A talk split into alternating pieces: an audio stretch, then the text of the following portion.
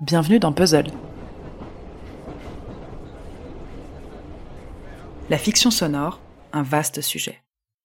Chaque écurie, chaque studio a son style. Théâtral, blockbusterisé, science-fiction, comédie, policier, et j'en passe. Ayant été formé chez Arte Radio, le style de l'autofiction, c'était ça le Graal à atteindre. J'ai mis pas mal de temps à en faire une. J'ai d'abord navigué dans le doc avant de me lancer à mon tour avec Première Loge. Mais bon, l'idée d'aujourd'hui, c'est pas de faire mon auto-promo, mais bien de vous parler des hits fictionnels de ma playlist. Petit rappel, une autofiction, c'est, selon Wikipédia, un récit d'événements de la vie de l'auteur sous une forme plus ou moins romancée. Dans la dernière séance, Benjamin Habitant nous explique comment il a remplacé son psy par son iPhone.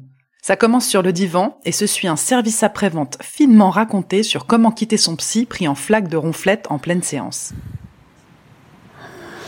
C'est donc mon psy en train de dormir. Et depuis, à mon avis, euh, cinq bonnes minutes.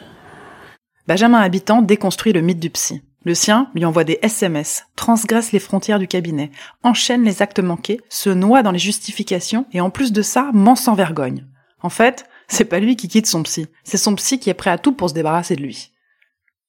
Il veut pas reconnaître que si on n'a pas noté le même rendez-vous, c'est soit l'un, soit l'autre qui s'est trompé. Pour lui, je me suis trompé parce que envisager que le psy se trompe, c'est une attaque au cadre, donc c'est pas possible. Tout est intégralement réalisé avec l'enregistreur de son téléphone portable. Comme quoi, même une grande maison comme Arte Radio, ultra attachée au son et surtout à la manière de le prendre, sait faire des écarts de conduite quand le sujet s'y prête.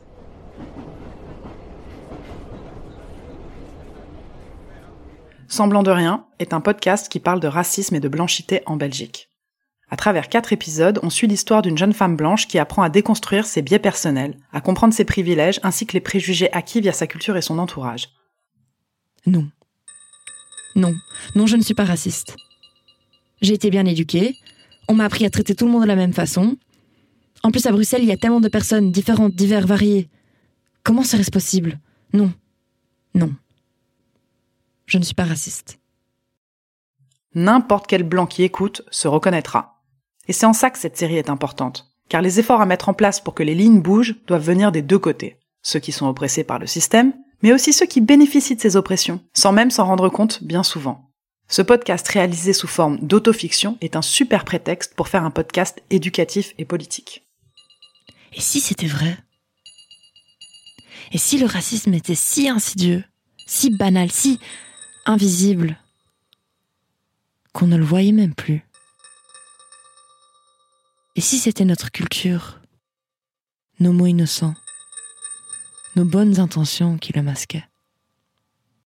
Elles sont trois bruxelloises à l'initiative de ce projet. Estelle, Fiona et Katia. C'est hyper bien réalisé et t'es immédiatement pris dans le rythme du podcast. Des scènes du quotidien qui s'entremêlent avec des entretiens d'experts. Elles l'ont fait dans le cadre de leur mémoire médiatique de fin d'études à l'Institut des hautes études de communication sociale de Bruxelles.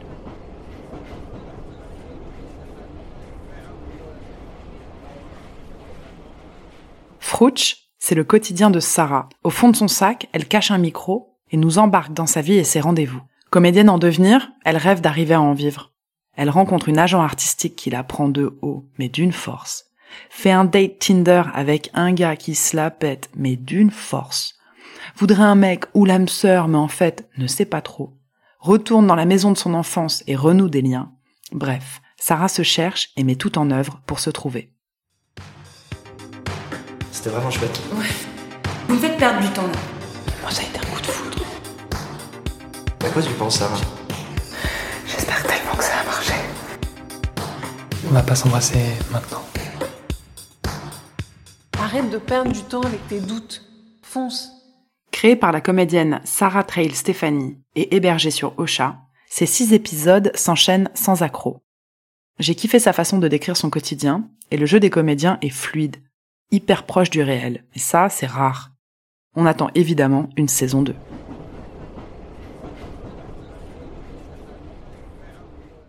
La revue du podcast, c'est fini pour aujourd'hui. On se retrouve la semaine prochaine pour un épisode dédié au documentaire.